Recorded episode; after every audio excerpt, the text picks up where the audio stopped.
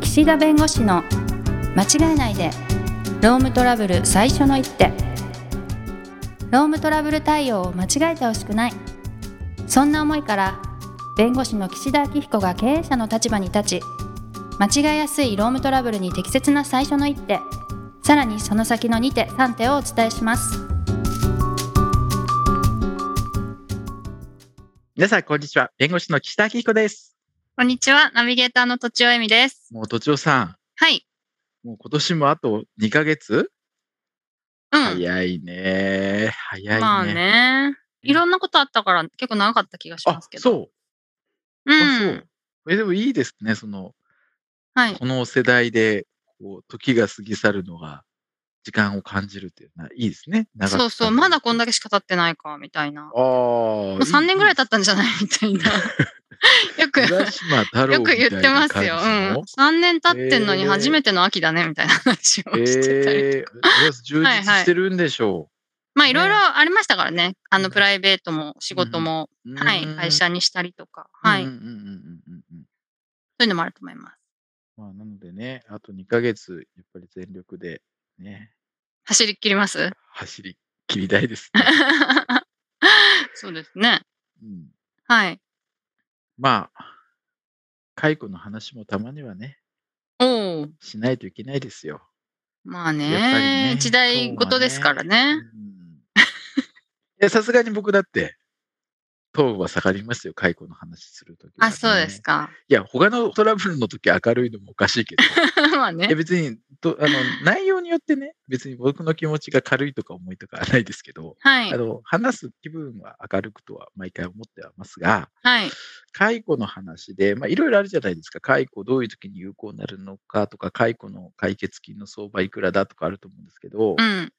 あの結構ね、最近こう、解雇した後に戻ってきていいよパターンがあるんです。うーん。はい。会社がいいよって言うんですか。んはい。でいや、いいよっていうぐらいだったら解雇しなきゃいいじゃんっていうツッコミももちろんあるんですよ。はい。うん、だけど、会社としては解雇をした、もしくは解雇で、まあ、こう状況をこう打開しようと思ってやってみた、でも裁判になったり、裁判に行く手前で、あ、これはちょっと大変そうだと。うん。もしくは、従業員の方が、例えば年収の5年分の2000万くれないと、俺は和解しないとおっしゃってこられた。うん。いや、さすがに5年分払うぐらいであれば、うん。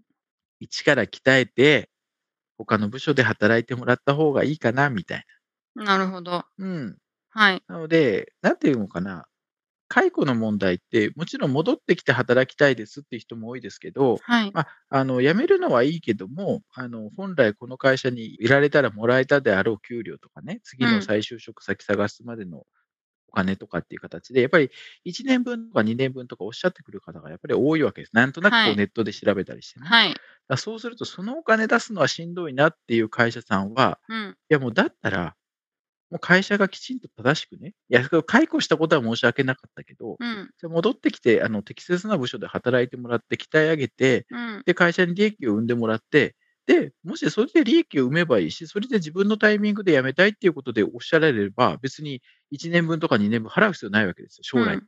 はい。うんだからそういう方向で行きましょうと、うん。まあ、いう会社さんも増えてるんです。あ、増えてるんですね。だうから増えてるんというか、昔に比べたらね、うんうん昔はやっぱりそういう方に戻ってきてもらうと、やっぱりいろんな歪みもできてしまうから、なるべく金銭解決の方で行きましょうとは、まあ、アドバイスしてた記憶もあるんだけど、うん。はい。うん、でも必ずしもね、それが正しいかなっていうふうにいろいろこう思うわけです。はい。 10年以上やってると、おおはい。いろんなことありますがね、はい。がね。いろいろありますがね。。群馬弁でがねって言いますけどね うん、そう、あのね、はい 顧問先がね、全国各地にいる でしょ。はい。そうそうね、そこのお客さんのうん。言葉に影響を受けやすいタイプありますがねって言うんだ。うんそう。あ今、はいあ群馬弁なんですね、これ。群馬弁でも言うと思います。はい。そうそうそう。あのね、うん、群馬の、 群馬の方群馬の方。 群馬弁だった群馬の方。はい。そう。そうそうそうそう。そう、そうなんだけ ど、そう。うんでね、やっぱり、こう、なんていうのかな、そういうふうにいろいろ考え方というかね、解決方法がやっぱりこう変わってきてるというかね、年が経つにつれというかね。はい。そういうところはあったりして、この解雇の裁判って結構こう、分かりづらいんですけど、はい。裁判所は解雇が無効ですとか解雇が有効ですっていうだけじゃないわけ。はい。解雇が無効だから、うんだから、あなたはこの会社でお勤めできる権利、これをまあ労働契約上のお権利を有する地位っていうんだけど、はい。要するに労働者として会社との関係で雇用契約上の権利が言える立場にありますよっていうことを確認してくれるの、裁判所が。はい。だから、解雇が有効です。あ有効な場合はね、請求棄却で終わるんだけど、解雇が無効です。だから、あなたはこの会社にまだお勤めできる権利がありますよっていう判決が出るわけです。はい。で、ここ、ミソはここなんですけど、ポイントはここなんですけど、この会社で働ける権利を有する地位にあることの確認しかされないわけです。はい。ということは、この会社でお勤めしてる権利はあるけど、別にこの部署で働く権利は確認されてないわけです。ああ、なるほど。うんはい。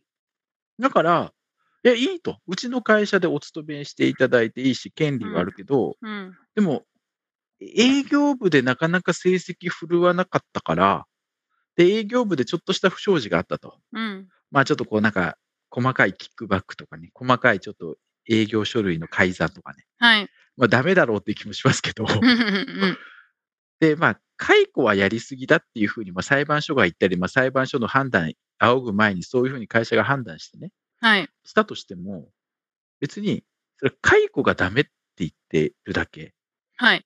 でしょうんだから別にこの会社にまだいられるけど、解雇はダメだからこの会社にいられるよしか裁判所言わないんで、はい。配置転換すればいいんです。うんうんううんん。なるほど。うん。だから、あの、要するに嫌がらせ的なやつはダメですよ。それはもちろん。解は雇いで失敗したから、嫌がらせ的な配置転換はダメだけど、はい。別に何か問題があったから解雇してることが多いんです。うん。何らかね。はい。それが解雇するにはやりすぎだってことで負けるだけであって、はい。何らかその方に問題があることの方が多いのであれば、じゃあその人が仮にうちの会社でもういてもらっちゃ困るという判断で解雇してるけれども、いるとなったら、じゃあいること前提にこの方にいてもらっちゃ困るから、会社としてはどういう配置をするのが一番社内秩序も乱れず、かつ本人の能力を活かせる場所があどこにあるだろうかって検討するのは、それは当然していいわけです。はい。うん。だから、うんうん。僕は解雇の裁判で、例えば解雇の裁判とか解雇の紛争で負けそうになったりとかね、負けそうだってことになれば、いやあの撤回する場合に、はい。あ同じ部署に戻すことはしないですね。あうん、そうなんだ。はいはい。だってそこで問題があって解雇してんだから。あの、その不祥事的なものがうん職種に関係なくても。うん、だから勤務態度が悪くても、そこに周りで働く人がね、はい。その人と働くことでなんか嫌だとか、戻ってこられたら困るとかあるわけでしょ。なるほど。うん、で、そこはもう配置転換ってやっぱり人事権だから、はい。この人をどこに配置するのがいいか。うん。で、そこでもちろんね、解雇で負けて、解雇したのに争ってきた人だからっていう理由はダメです。はい。その解雇の元となった事実があって、その事実がある方が守ってくることが問題だと考えれば、それは人事権のね、まあ乱用はダメですけど、はい。配置転換の可能性はあります。はい。で、報復だとか言われるかもしれませんけど、いや、うん報復も何も元々の前提事実があったことを、まあもちろん前提事実自体も争いあることなんですけど、うんうんうんうん。いやだから、その当然元の場所に戻れるわけじゃないよ。うん。うん。いうことなんです。はい。うん。だから、配置転換をする可能性があるというのが一つと、もう一個は、別に懲戒処分をすることもできるわけであ、はい。解雇以外にす。。そうそうそうそう。はいはいはい。で、解雇って別にあの懲戒解雇もあれば、普通解雇っていうのもありますけど、とにかくもうこの人がこういう問題を起こしたんで、もう雇用を維持することはできないという処分をしたけども、それはがい無効だということになったわけでしょ。はい。であれば、あの、じゃあもう、じゃあ解雇は撤回しますと。うん。もしくは解雇自体はもうやりません。うん。だけれども、過去あなたがやった事実について、あの、解雇を撤回して他の処分に切り替えるっていうのはできなくないと思うんです。うーん。それ二重処分というのかどうかですけど、でも元々の処分自体が効力がない、元々の処分自体を撤回するっていうことであれば、はい同じ処分、同じ事実について正しく処分し直すっていうのは別にできなくないと思うんで、うんうん。から戻ってくるなら懲戒処分を受けてもらいます。うん、なるほど。うんはい。で戻ってきてもらうと、配置転換があります。はい。で懲戒処分は、これはあなたがやった過去の悪いことに関して、えー処分をする。うん。配置転換というのは、あなたが我が社にいるのであれば、どこに配置するのが適正かという判断から人事権の行使です。はい。したがって、これは別に二重の処分じゃない。うん。なので、えー懲戒処分をかけた上で配置転換をしますと。それでも戻ってきますっていう話ですね。うーん。そこで、はいだから、従業員の方からしたら、解雇を争えば、また同じ仕事ができると誤解されている方がいます。うん。もちろんね、そこ、同じところに戻して働くこともあるけれども、はい。会社としてそれができないっていう判断だって当然あり得るし、それは別はにい解雇があってもなくても、同じだから、うん。ど、どこにね、配置するかは。だから、この話ってどこでするかっていうと、和解の時にするんです。はい。うん、あの戻ってきて、同じ仕事ができない、もしかすると処分をまた別途受けるかもしれない。そういう状況で戻って働くぐらいだったら、もう退職してお金もらって和解した方がいいっていうふうに考える人もいる。それは解雇が有効なままってことですかうん、厳密には解雇を取り消します。撤回します。ああ、結局取り消し解雇をて、撤回して、うんうん会社と従業員とが、まあ、退職干渉という形に切り替えて、はいはい合はい意で退職にして、うんうえーん。と場所を金銭解決します。なるほど、なるほはいど。うーん。だから、もうそこで、そういう形で会社としては、もし戻すんだったら、どこにどういう条件で戻す戻すにあたって過去にやったことについて何か処分をするかどうか、うん。このあたりを決めた上でね、はい。戻ってきてもいいけど、こういうこともあります。で、うこんれは別にあの、だからやめろとか強要してるわけじゃなくて、戻る以上は、その過去やったことについてけじめつけてほしいってことだし、うんうん。今の場所で働けない配置転換必要だっていうのと当然あのあり得ることなんで、うんうん。それでも戻るか、金銭的な解決するか、どっちにしますかと。で、どっちも選ばないって言われたら、はいでも解雇撤回して、うん。配置転換、ああ、はいはい。で懲戒処分。で、それがおかしいっはいはいはいていうんだったら、また別途争えばいいです。うんうんううん。んだからそこで争われるような配置転換というかな、そこで負けるような配置転換しちゃダメですけど、はい。はい。お母さんうん、あり得る職種とか、あり得るお仕事であればね、うん。あのあり得るのかなと思います。でもまあ問題を起こした人だったら配置転換してもそんなにすんなりね、うんいかない可能性もありますよいね。やあります。うんうでんも、。解雇で負けたからって配置転換で負けるとも限らなくて、解雇は負けるけど、配置転換だったら勝つ可能性だって当然ありますから。はい。うん、だから、もし争うんだとしても、本人が絶対、あの、どこどこに行かないっていうふうにね、言ってたとしても、でも会社としては、あなたは解雇自体争っていて、うちの会社で雇用契約上の地位がある、権利の保有する地位にあることの確認を求めてんだったら、はいじ。ゃあもうそれは認めると。うん認諾ですよ。認めるみたいな。うん。いいよとって言うんだ。うはちいの。社員でいいよと。はい。だけど、移動はするよってい。。はい。はいうだからね、まあでもね、報復だってもちろん言われます。うん。往復って言われるから当然理由とかね、ちゃんと丁寧に説明しなきゃいけないけど、はい。うんだけどあの同じ場所に戻さなければいけない義務があるかっていうと義務はないからうん。だからそこは一つの交渉の材料になるし本当に戻さざるを得ない場合には配置転換も検討しなきゃいけないからはい。でもこの辺のさじ加減すごく難しいんでうーん。 まあそういう時はそういう時は柿つばた経営法律事務所経営に。法律事務所にご一相談報あそうですね。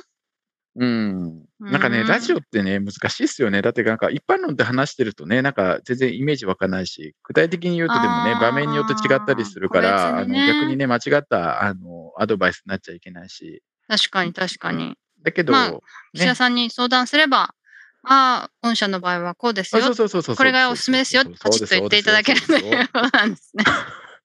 普段ほとんど営業しないけ どね、たまにね、気が向いた時にこうやってね、言うんですけど、ね。でもやっぱ相手の事情がよくわからないと、アドバイスもうねできないですよねそう。そうなんです。うん、本こ当っそちうだなんけですの都合じゃ決まんないから、ね。ね。個人の相談とか受ける場合もよく事情わかんないとわかんないって思いそうまそうす。そうです、そうです、そうです。うんうんなので、やっぱり相手の気持ちも考えなきゃいけないし、相手の立場も考えなきゃいけないし、はい。この柿椿系法律事務所のまあ前身というか、まあ、同じ母体は同じなんですけど、はい。その加納岡向井法律事務所っていうのがあって、はい。でその時の所長の加納先生って、今もう86歳ぐらいのね、おー。まあ所長がいてね、昔、はいまあ、今はもい務所に来てるんですけど、はい。もうね、あの、まあ、すごい厳しい先生だった。もう私が入った頃はもう、あの、かなり穏やかなおじいちゃんになられてた。でもね、その先生に初めて会った時にやっぱり言われたのが、やっぱり相手の立場に立って考えることができる弁護士を求めてるっていうかね、 へえ。相手の立場に立てる人じゃないとダメだみたいなことを言ってへえ。てで、それは相手の思う通りにするって意味じゃない。うんうん。相手がどう思ってるかも含めてやらないうんうとうまくいかない。こっちがやりたいこともうまくいかない。だから相手になんかこう譲歩するとかね。はい。相手のなんか言いなりになると、とはまた違うんだけど、なんかね、その言葉はまあずっともう十何年やってるけど、もうその通りだなと思って、すごい。岸田さん、お得意なところじゃないですか。だってまあね、ね。本当にだからそれはもう本当にこの事務所のうん。あのずっと脈々と続いてるその教え、 DNA だ。おううーん。いいですね。これは石ね、油数ずっと言えますね。うへえん。まあ相手の気持ち。ちがね、分かったからといってもね、まあうまね。くいくとは限らないんだけど、うん。でも変なズレが起きないですもんね。うんまあ、だからそういう気持ちはね、常に持ちつつ、まあ、はでい。も会社の事情とかね、会社うのん法的見解もあるから、それはまあ会社の代理人として会社の立場でね、もちろん仕事しますんでね、はい。まあ、そこはね、あの埋まらない溝もあったりしますけど、 あ、 そっまか、ああるか。埋まらない溝と諦めず、埋めるうん作業を毎日していくといつの間にか溝がなくなる。まあ、うんそういうね、生き方をしたい ですね。はい、 はい。ということで、今日も時間になりましたので、この辺にしたいと思います。えー今日もありがとうございました。ありがとうございました。今回も番組をお聞きいただきありがとうございましたロームトラブルでお困りの方はロームネットで検索していただき柿椿経営法律事務所のホームページよりお問い合わせください